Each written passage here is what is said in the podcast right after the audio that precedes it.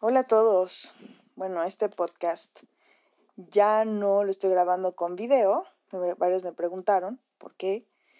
Y es porque todavía no tengo el equipo em, suficiente para poder hacerlo eh, de una manera, bueno, con buena calidad, primero que nada, y dos, de procesarlo correctamente en, en edición. Entonces, como mi intención es que realmente sea un podcast, eh, voy a darle como más cuidado a esa parte, tratar de cuidar el audio lo más posible y enfocarme en la edición del, audio. Y bueno, les agradezco porque pues me han, me han alentado a continuar con esto. Para mí es más que divertido. Eh, yo sí anhelo que esto dé algún fruto en la eternidad y bueno, si sigue siendo de bendiciones para ustedes, escríbanme. Me gustaría saber de qué manera también los puedo bendecir más. Recuerden que los lunes a las 7 y media de la noche estamos orando todos juntos a través de Instagram en un live. Entonces, para que se conecten y también me escriban sus peticiones de oración. Y bueno, si también tienen alguna duda respecto a esta serie, me encantaría escuchar. Todavía nos quedan dos capítulos más que planeé para esta serie y podemos tocar algún tema respecto a, al tema paz en alguna duda que ustedes tengan. Y bueno, el título de la serie es Paz, como ya lo dije. El capítulo primero fue No temas.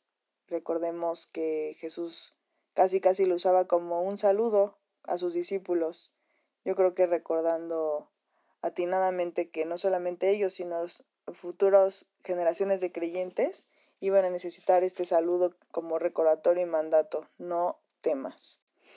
Y tan es así que en la Biblia se escucha no temas 365 veces, ¿sabían?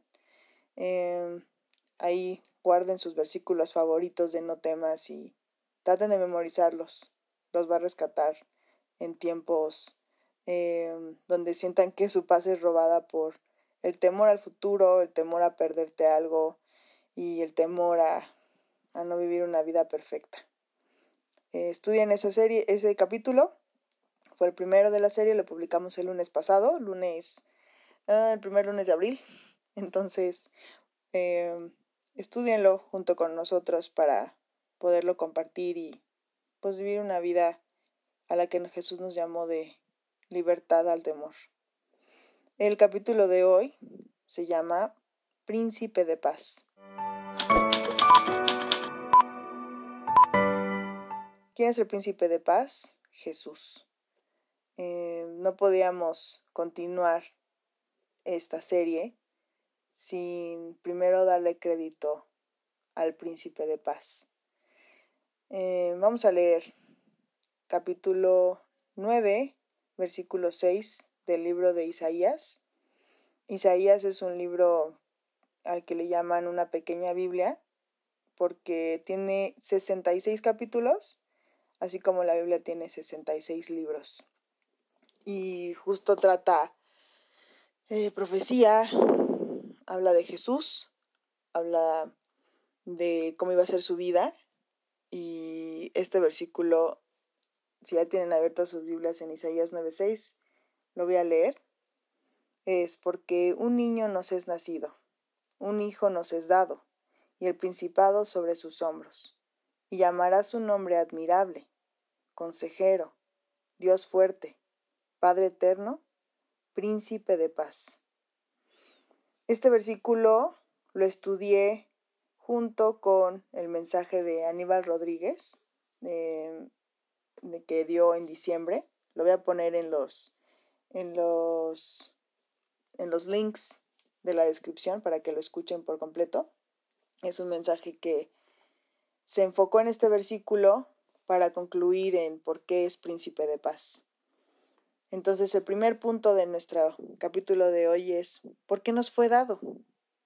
En el versículo dice, un niño nos es nacido, un hijo nos es dado. ¿Por qué nos fue dado? ¿Por qué nos fue dado Jesús a nosotros, a la humanidad? Nos fue dado por gracia. Nada de lo que hiciéramos nada de lo que hagamos nos va a hacer ganarnos al Hijo, ni tampoco perderlo, pues se nos dio por gracia gratis.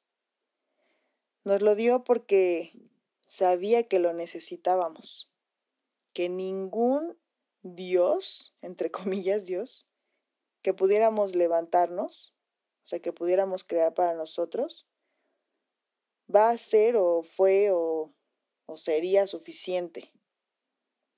Por eso nos lo dieron, nos dieron a Jesús, porque Él sí era suficiente. Solo Él es confiable, como dice este versículo, solo Él es admirable, solo Él es un Dios fuerte, poderoso. Si ustedes han leído la Biblia, han escuchado el término de, el celo de Dios. Entonces, si ustedes estudian esta parte, van a entender em, que este celo no es el típico celo humano de me perteneces y no te quiero ver con nadie más, sino más bien es un celo que, que tiene hacia nosotros al saber que como nadie más iba a ser suficiente, el único lugar donde íbamos a estar bien iba a ser a su lado. Él sabe que le, que le necesitamos. Entonces este celo es más bien un, no es que no te quiera compartir, sino, sino que el hecho de que tú estés en otro lugar, lejos de mí, significa tu destrucción.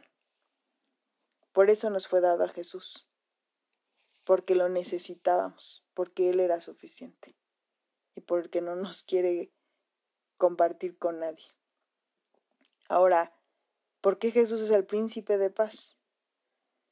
Si nos vamos al original de este versículo, la calificación, o sea, cada, cada uno de las mm, de los nombres con los que se llama Jesús, los voy a repetir. Admirable, consejero, Dios fuerte, Padre eterno, príncipe de paz, pudieran parecer adjetivos, pero en el original son sustantivos. Si estos fueran adjetivos, los pudiéramos cambiar por otra cosa, ¿no? Em, por ejemplo, si, si una persona em, se le dice que es enojona, bueno, esta persona puede trabajar en su enojo y cambiar para ser alegre. O si una persona es ignorante, puede estudiar y ya tener un poco más de conocimiento, ya no sería ignorante, sería conocedor, ¿no? Inteligente. Eh, en este caso, pudiéramos cambiar cualquiera de estos adjetivos. Como Dios fuerte, lo podríamos cambiar por no tan fuerte, ¿no? Por débil. O eh, en vez de admirable, pudiera ser como mm, llamativo. Y pues no. En el original estos son sustantivos. O sea, un sustantivo no cambia. Es. Entonces, imagínate, es el príncipe de paz. Una paz inalterable, ¿no? Es un, es un sustantivo. Finalmente, en este versículo se pone paz, el príncipe de paz, porque engloba, o sea, es lo que se, lo que se dice, por ejemplo, la gente que ha estudiado este pasaje de la Biblia, que, es, que fue una profecía acerca de la vida de Jesús, se entiende como que príncipe de paz fue la conclusión a la que se llegó en este versículo después de todos estos sustantivos, admirable, consejero, Dios fuerte y Padre eterno, todos estos se engloban en paz. Era como la conclusión que se le dio. Pues, pues sí, se engloba porque finalmente Cristo, lo que vino a hacer al mundo, aparte de todo esto, de ser un consejero, de ser admirable, un admirable, de ser un Dios fuerte, de ser un Padre eterno, lo que Él conquistó realmente para nosotros principalmente fue la paz entre Dios y la humanidad. Cuando nosotros vivimos en, como dice la palabra de Dios, en nuestros delitos y pecados, esto nos separa de Dios. Nos, nos merecemos la famosa ira de Dios, que está preparada para el día final. Así lo dice la palabra, el día del juicio final. Está preparada para todos aquellos que no creyeron en Él que no se arrepintieron de sus pecados y que no anhelaron esta vida restaurada a su lado.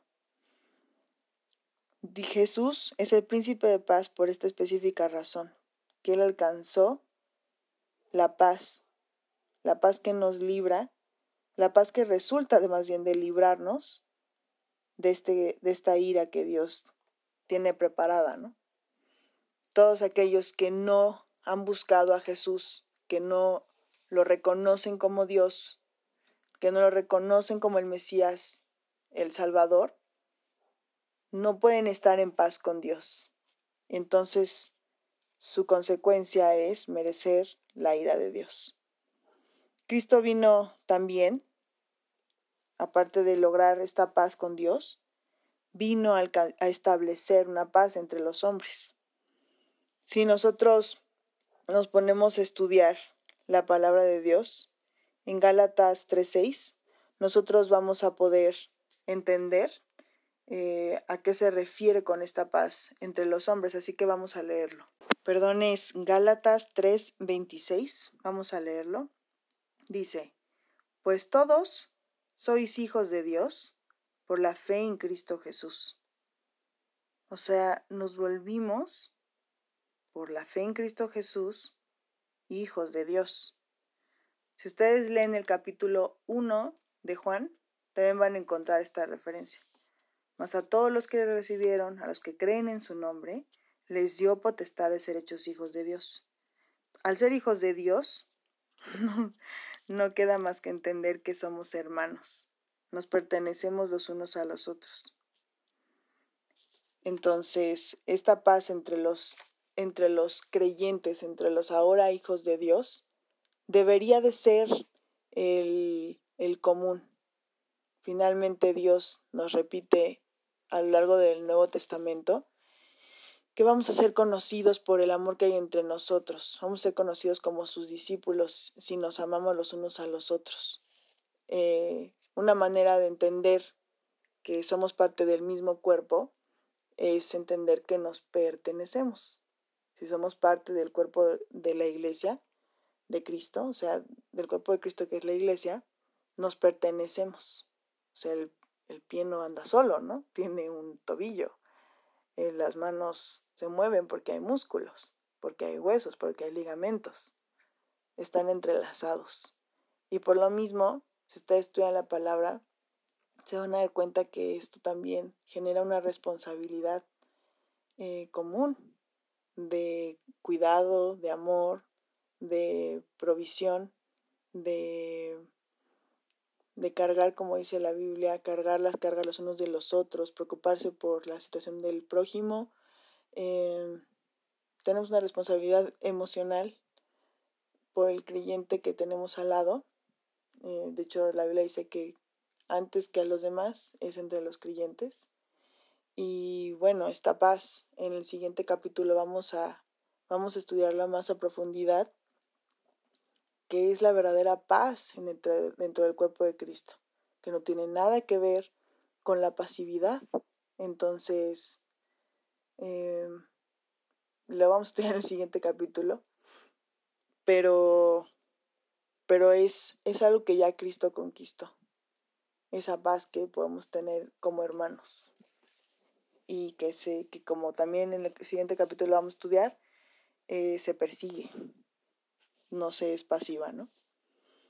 Y bueno, punto número tres de este capítulo es, ¿cómo es que Jesús provee esta paz?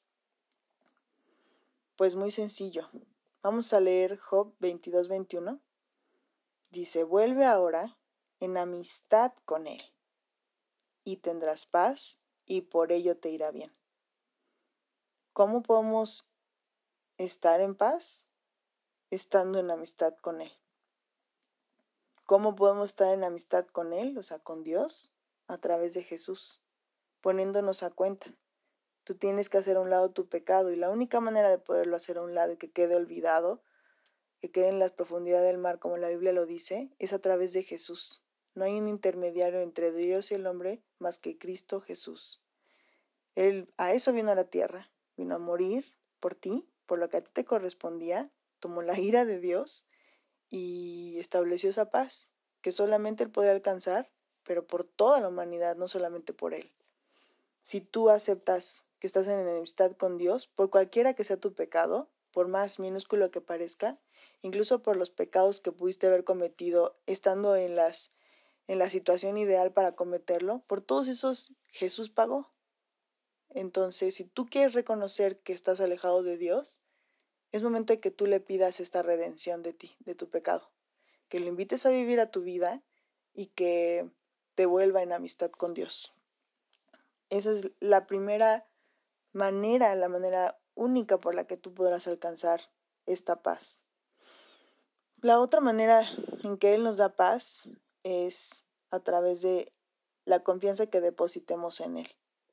Vamos a leer Juan 16, 33, dice, Estas cosas os he hablado para que en mí tengáis paz. En el mundo tendréis aflicción, pero confiad, yo he vencido al mundo. O sea, no nos dice que vamos a estar fuera de un mundo, eh, más bien que vamos a vivir en un mundo color de rosa, el ideal. Nos dice que vamos a tener aflicción, sí nos lo dice, en el mundo tendréis aflicción. Pero la clave para poder vivir en paz en medio de este mundo de aflicción es confiar con nuestra confianza en que Él ya lo venció. Em, no sé si, a ustedes también les pasa, como a mí, que es difícil entender todas las injusticias de este mundo, todo el sufrimiento de este mundo, todo, pues sí, por ejemplo, vivir en un, en un mundo tan imperfecto, ¿no?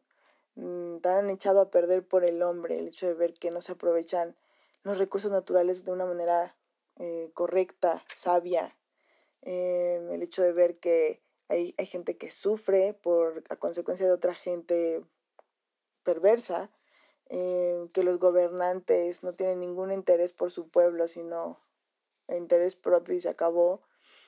Y todo ese tipo de cosas de día a día que pudieran parecer tan externas, a veces de verdad sí te afecta. Yo tengo que a veces llegar a mi cama y orar para, y mi terapia es agradecer, ¿no? Gracias Dios porque pues tú me das trabajo, gracias Dios porque no me falta nada, gracias Dios porque vivo en un país con muchas riquezas, gracias Dios, o sea, trato de agradecer todo lo que puedo para poderme olvidar de todas aquellas cosas que están tan mal y que me pueden desviar de mi, de mi confianza y, y tranquilidad que puedo tener en que pues eh, que Jesús ya venció todo esto, que Él sigue siendo justo, que Él sigue siendo soberano, que Él sigue estando a cargo. Eh,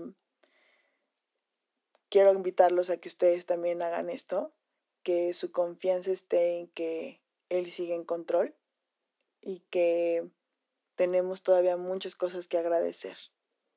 Entonces yo les quiero pasar este tip.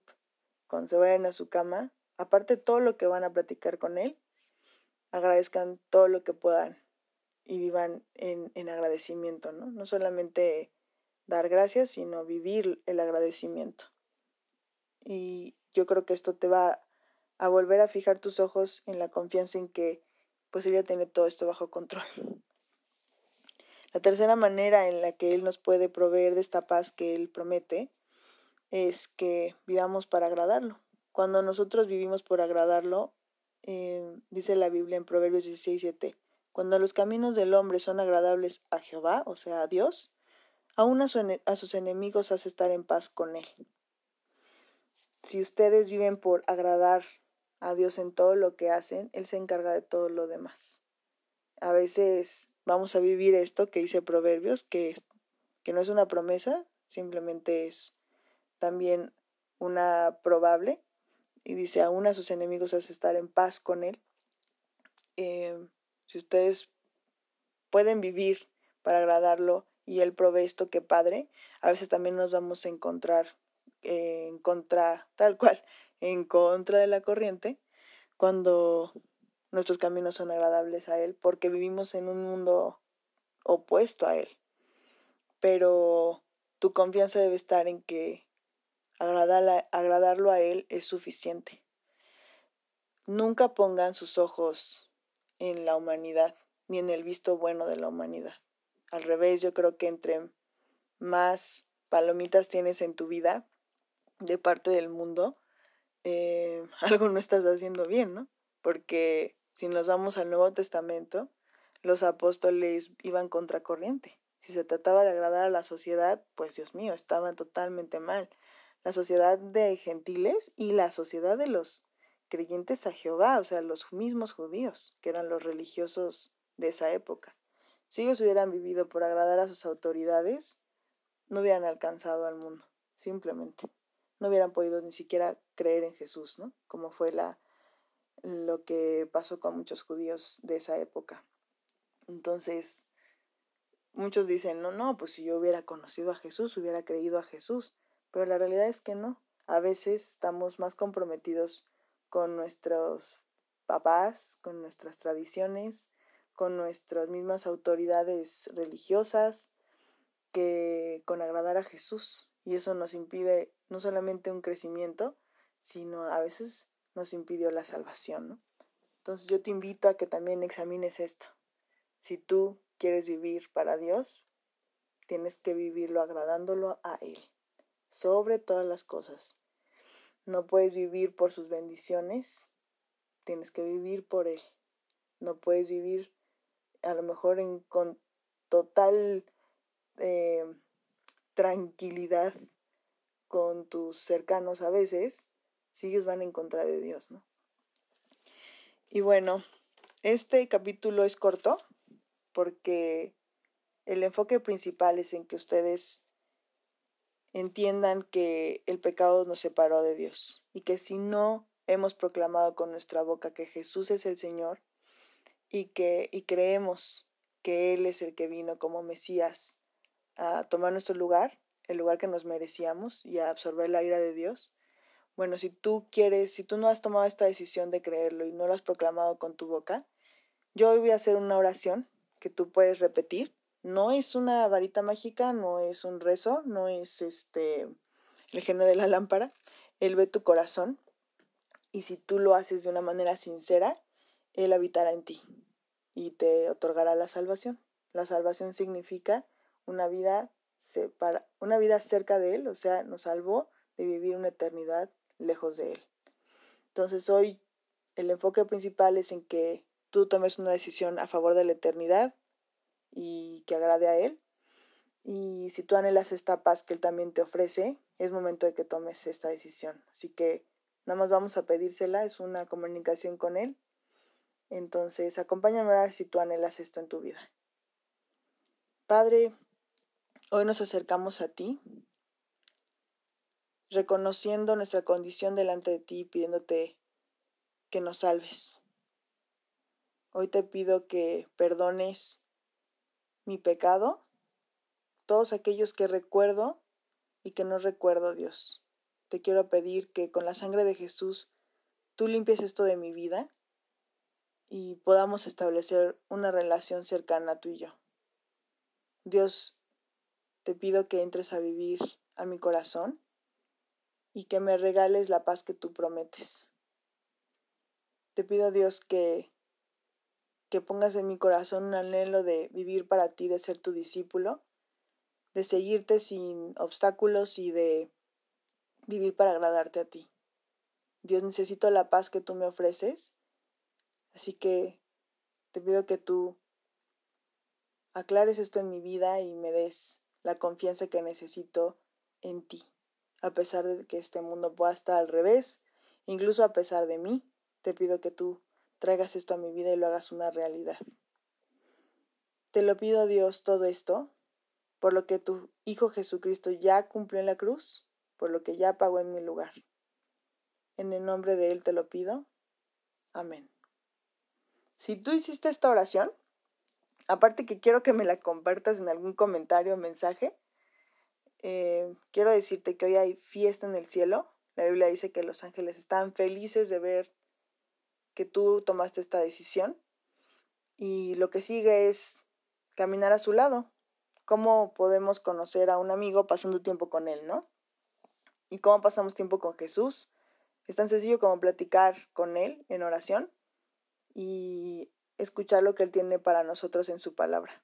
Así que si tú quieres pasar más tiempo con él, y entender cómo estudiar la palabra de Dios. La primera serie que hicimos habla del tiempo devocional, así que tú puedes buscar ahí tips de cómo estudiar la palabra de Dios y pasar tiempo con Él. Y bueno, nos vemos en el próximo capítulo. Gracias por escuchar. Que Dios los bendiga.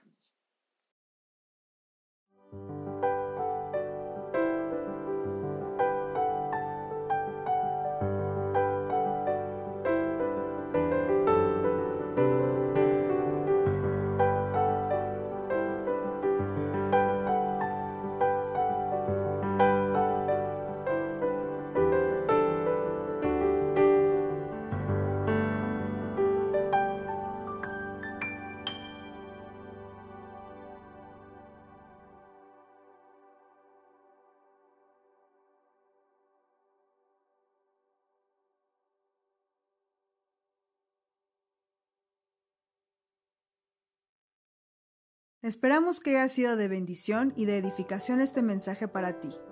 Te invitamos a que te suscribas en nuestras redes sociales, en YouTube, Spotify y Apple Podcast, para también escribirnos tus comentarios y tus dudas. Dios te bendiga. Hola, esto es Shema Podcast y esperamos que seas muy bendecido por lo que vamos a compartir hoy juntos.